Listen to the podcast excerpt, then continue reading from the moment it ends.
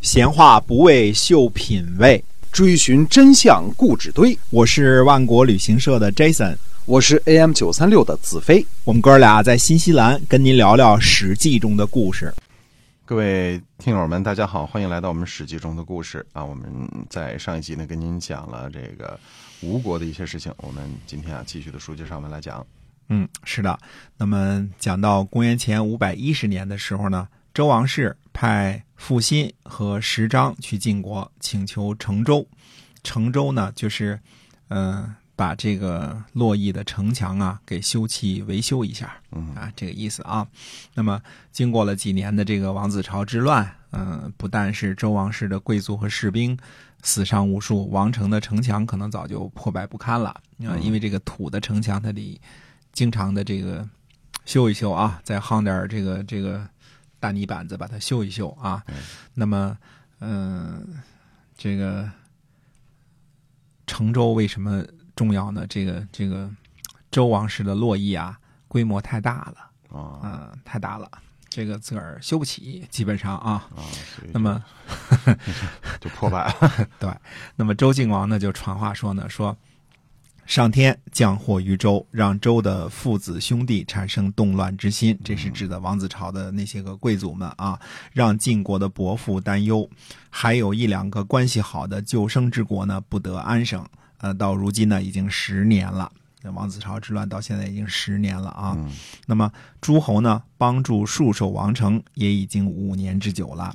于一人，于一人是天王的自称啊，就跟孤寡一样。说于一人呢，一天都没有呃这个忘记，呃忧心忡忡的呢，就像农夫盼望好收成，提心吊胆等待收割一样。伯父呢，如果能够赐给大的恩惠，恢复晋文侯、晋文公时候的大业，疏解周王室的忧虑呢，呃，我们享受周文王和周武王的赐福，用来牢固晋国盟主的地位，宣扬昭示晋国的美好的名声。这样呢，是于邑人最大的愿望。往昔呢，周成王率领诸侯成周。呃，修建洛邑作为东都，崇尚周文王的德行。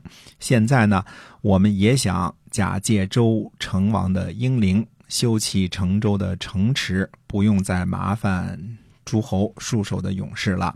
诸侯安宁，毛贼毛贼远遁，这些呢都是晋国的力量啊。啊、只好呢把这件事情委托给伯父，让伯父来图谋策划，让于邑人呢不要让周的百姓再抱怨了啊，而伯父呢享有荣耀，先王呢会酬谢伯父的啊。这话你看天王写的这个信也是，这个 带的这个口信儿是非常的非常的客气，嗯对吧？非常的客气啊，呃，绝对不是说这个这个。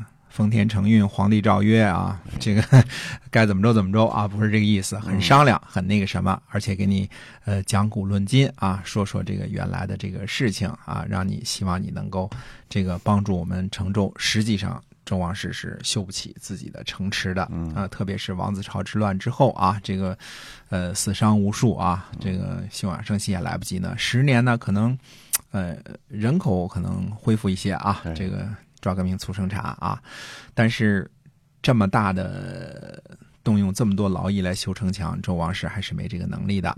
那么范献子呢，就对魏献子说了，因为现在魏献子是这个呃是这个中军将兼正卿嘛，对吧？嗯那么范献子范鞅呢，就对他说了，说与其戍守王城啊，不如修葺王城。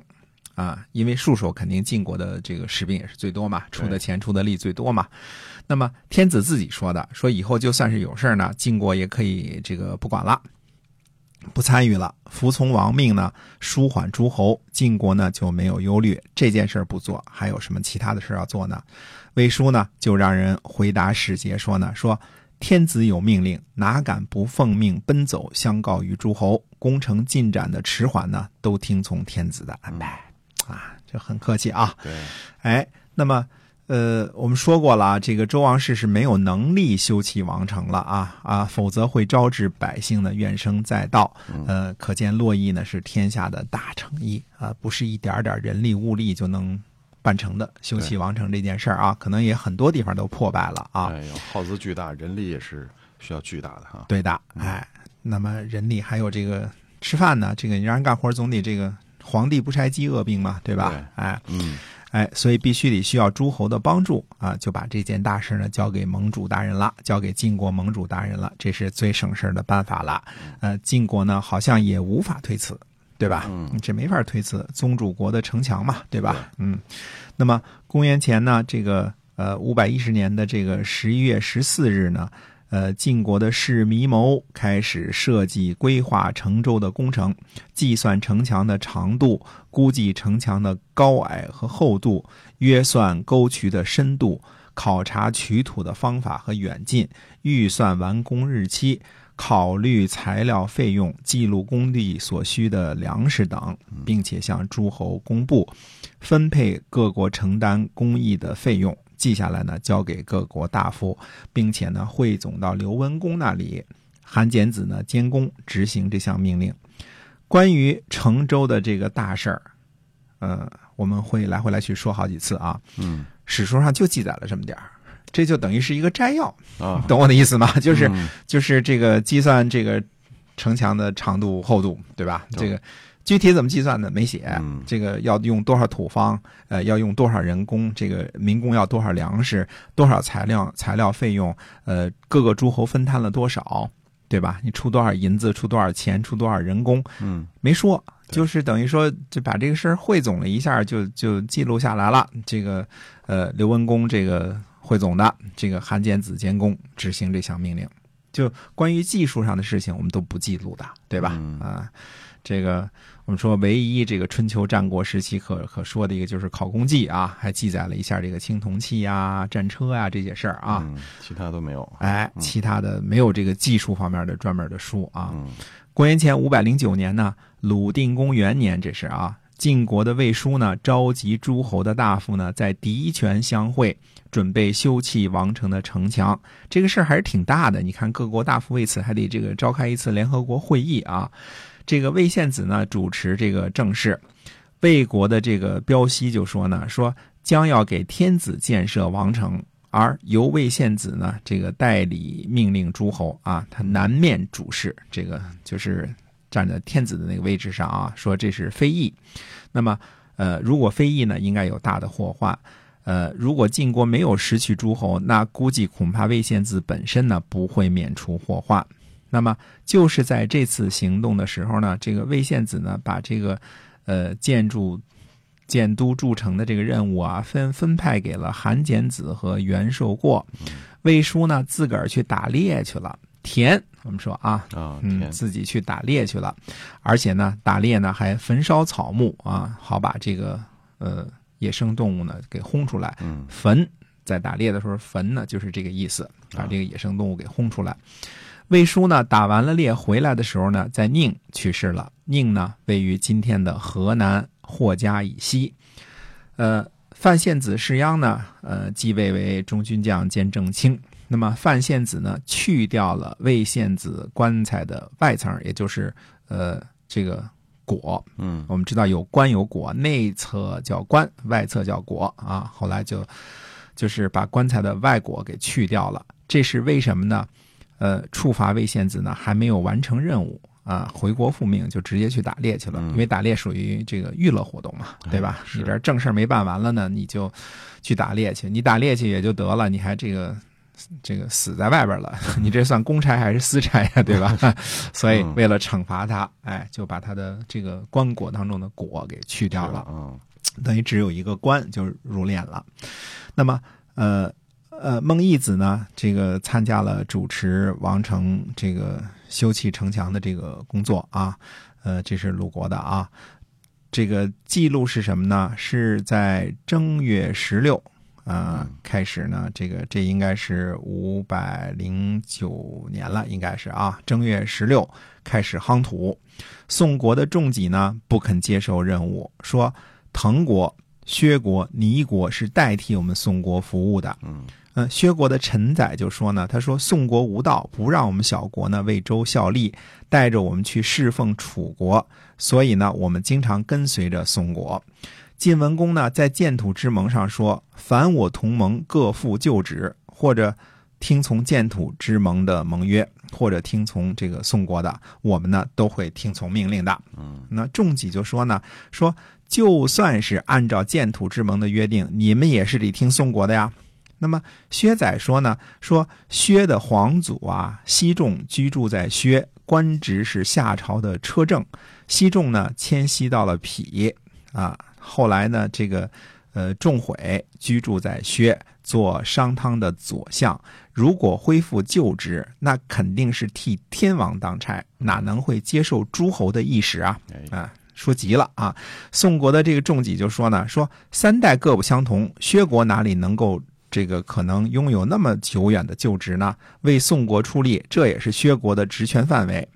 我们这儿稍微这个解释掰扯一下啊，这个宋国呢，这个无论这个岳大新还是仲己呢，呃，不知道这个最近犯的什么毛病，总是纠缠这个宋国的特殊地位啊。这次呃该出力的时候呢，呃不自己出力，让东夷的薛国、倪国和滕国，呃这些呃等于是宋国的小同盟国啊嗯，或者叫附庸国啊，让他们出力。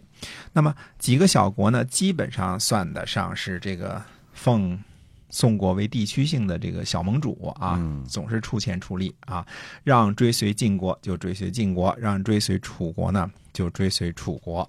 这次仲己呢说话不太礼貌，所以薛载呢就爆发了，在这儿呛呛起来了啊。那么想在真正的盟主晋国面前呢掰扯一下这个是非，这些小国呢除了滕国以外啊。呃，滕国应该是姬姓的。那么，除了滕国以外呢，大部分都是东夷啊，在商朝的时候呢，一直效忠殷商的啊，所以这个这个现在呢有效忠宋国，因为殷商宋国是一脉相承的嘛，对吧？那么滕国呢，本来是个古老的国家，可以上溯到皇帝的后代。周初的时候呢，也是周武王的一亩地封在滕。那么，呃，这是姬姓的国家，但是也是跟这个宋国呢搅在一块儿，因为都在这个山东，离那儿很近嘛，对吧？那么薛载这个话是说什么呢？说如果按照建土之盟的原则，旧的职位呢就应该恢复到什么？恢复到夏朝和商朝去。那仲己说呢？说三代各不相同，不能追溯那么远，只能追溯到你们薛国为宋国出力的时候。嗯那实际上呢，这个辩论当中呢，仲己是上当了。哎，嗯，既然三代各不相同，那么宋国这个呃，干嘛老拿着殷商那儿说事儿啊？对吧？你现在属于谁当朝廷了？你不干嘛不说现在的事儿？三代各不相同嘛，对吧？如果是按照旧职呢，那就恢复到这个夏朝和商汤好了，对吧？这样这个呃，怎么说呢？就是。就把这个宋国这个仲己啊，在执行双重标准这件事儿呢，给抖搂明白了，对吧？你这不是说一套做一套吗？你又说三代不同，你又这个说相同，你又拿着你自己那老账说事儿，是吧对？释弥谋呢就赶紧过来给打圆场。释弥谋说呢，说晋国担任霸主的时间呢比较短啊，诸位呢先把差给办了，等回去之后呢，咱们再翻一翻过去的这个档案，翻翻历史记录啊，查看一下到底是该怎么回事儿。没想到呢，这时候仲己呢，这个也也等于说也这个事儿呢，他也明白过来了，自己是上了这个辩论的圈套了，对吧？哎，仲己呢就恼羞成怒了，说了一句呢，说就算您忘记了，难道山川鬼神也忘记了吗？嗯，哎，这下呢，等这等于迁怒一人了。这这个这个释弥谋本来是来拉架的，对吧？他这一句话呢，等于是迁怒于这个释弥谋了。这下释弥谋呢也给惹恼了。释弥谋对韩简子说呢，说薛国用人来作证，宋国用鬼神来作证，宋国的罪过更大。而且呢，自己理屈词穷了，就拿神来压我，这是诬告。靠着宠幸呢，呃，招来侮辱，就是说的这样的事儿啊，一定要羞辱一下仲吉。于是呢，晋国呢就拘捕了仲吉，三月份呢把仲吉抓到了京师，啊，就是来来筑城的这个大臣呢被抓到京师了。